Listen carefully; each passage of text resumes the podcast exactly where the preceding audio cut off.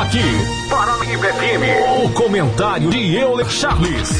Beleza, gente, 9 horas e 34 minutinhos, como em toda terça-feira, nós temos aí a terça do direito, o Euler já está por aqui, bom dia Euler. Bom dia Silvano, bom dia Raquel, bom, bom dia os ouvintes da Paranaíba FM. É um prazer estar aqui novamente, depois de ausência em duas últimas terça-feiras, por motivos de serviço no escritório mas sempre que pode a gente dá uma corridinha aqui para tirar as dúvidas dos nossos ouvintes. E estamos aí hoje com um tema livre, até mesmo em decorrência do, do horário. A rádio esses dias está recebendo bastante tá visita, mostra que a audiência e, o, e, e, a interação com os nossos ouvintes é, estão cada dia melhor. Muito bem, a gente já começa aqui. Deixa eu. Tem uma pergunta aí, Raquel? Mandei para você, faz ela aí. Tem, tá tem uma ouvinte. pergunta, um ouvinte que foi em uma loja de celular olhar um aparelho, né? Olhou, gostou e tal, mas não estava com condições financeiras no momento.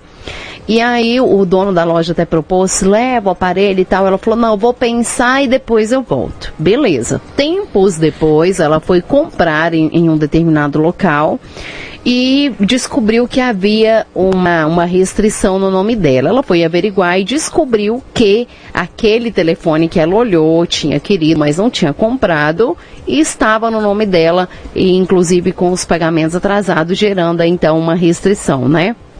E aí ela quer saber como deve proceder, o que ela pode fazer, visto que alguém usou os dados dela, né, que estava lá na loja, ela já tinha comprado antes nessa loja, então o pessoal já tinha o cadastro dela com todos os dados, usaram esses dados e compraram no nome dela. Daí o que, que ela pode fazer, Euler?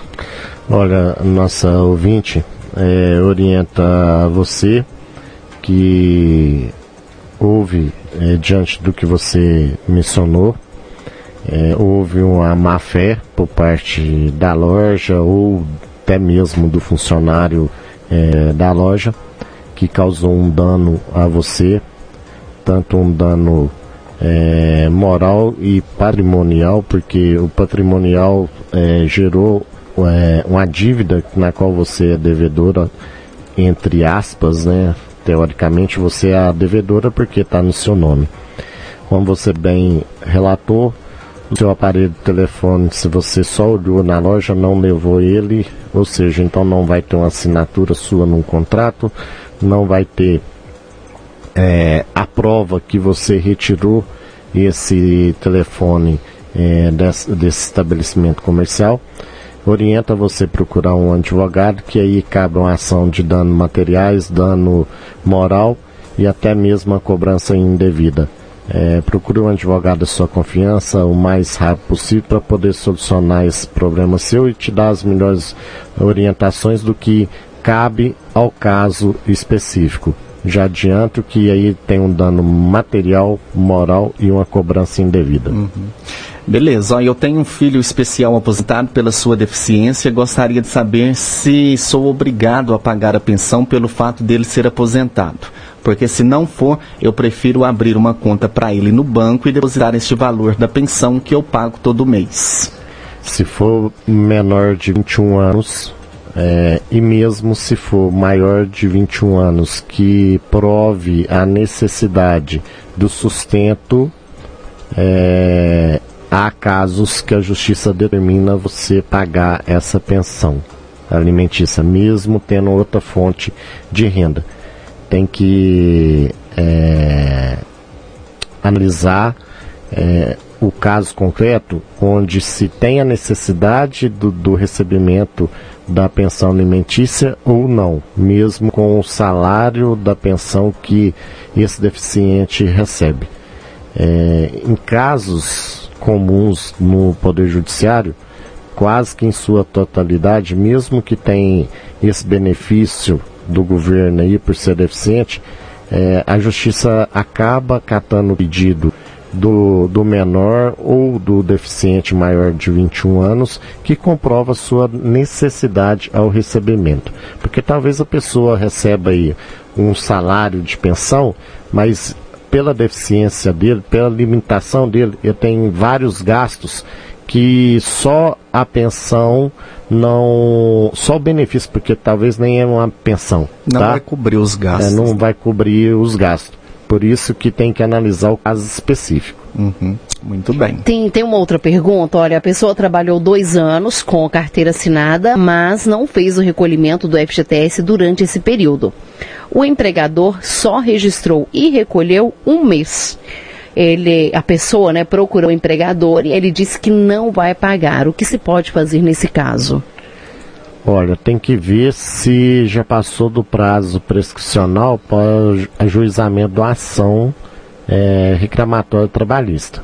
É, se já tiver passado esse prazo, é, pode ter ele uh, o não direito de, de reclamar. É, especificamente sobre o FGTS, a prescrição de reclamar FGTS, a prescrição dela é mais longa. Então cabe você procurar um advogado de sua confiança para ele te orientar como proceder sobre isso. Lembrando, prescrição de FGTS ela tem é, uma prescrição mais longa do que a reclamatória trabalhista. Então procure um advogado da sua Seria confiança. em torno de quantos anos? Só para a pessoa ter uma noção Tem se que vale a ver pena. como que era o contrato dela, como foi reconhecido, porque pode pegar uma prescrição de 2, de 5 e, e até de 20 anos. Então tem que analisar o caso. Tem que analisar o caso. Por isso que eu oriento você procurar um advogado para poder ver como que vai te enquadrar nessa reclamatória de recebimento desse FGTS. Uhum. Uma última pergunta. Tenho 50 anos e 35 de contribuição. Já posso dar entrada na aposentadoria? Ele diz ainda que sempre trabalhou, trabalhou com insalubridade. Sim, sem dúvida, já passou Já até passou da hora, da né? hora, né? É, se ele comprovar Tá- tá insalubridade, é 25 anos o, de recebimento de insalubridade, você tem condição especial para aposentar. Orienta você procurar o advogado aí da, da confiança e já dá entrada imediata, porque sua aposentadoria, por mais que você trabalhou é, 25 anos ou mais em trabalho insalubre, é, em condições especiais, é, você vai fazer um requerimento no INSS ou talvez Previdência Própria, porque nós não temos essa informação se é órgão público ou se é empresa privada. É, você vai dar entrada, eles vão negar a sua aposentadoria, que é normal, é de praxe, eles sempre negam. É, não estou falando que vai ser 100% negado, mas ocorre nas aposentadorias especiais, eles negaram e falam que está faltando tal de documento, é, um LTCAT, um PPP, é, um pericial, e aí você vai ter que contratar um advogado de confiança e já entrar na via judicial. Aqui em Rio Pranaíba eu já consegui três casos desses aí e tenho certeza que outros colegas que trabalham na área também conseguem. Eu estou citando esses casos que a gente já conseguiu só para dar mais força, mais incentivo a esse nosso ouvinte a procurar um advogado da sua confiança para poder ajuizar essa ação. Muito bem, tá então, tá? É, hoje é a terça do direito, semana que vem tem mais. As perguntas que forem chegando a gente vai guardando aqui, salvando para a gente fazer na próxima semana, tá bom, Euler? Exatamente. É, é, desde já, já adianta aos nossos ouvintes, na próxima terça-feira a gente vai estar aqui é, não tem nada marcado. E no próximo dia 16, numa terça-feira, nós não teremos a terça do direito, é, vou estar em, em viagem a, é, a negócio de clientes.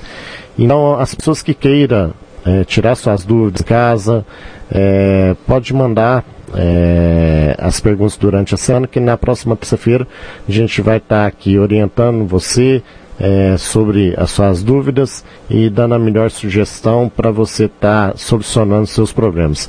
A todos uma boa semana, é, a você Raquel, a você é, Silvano e a todos os nossos ouvintes e até a próxima terça do Direito. Rádio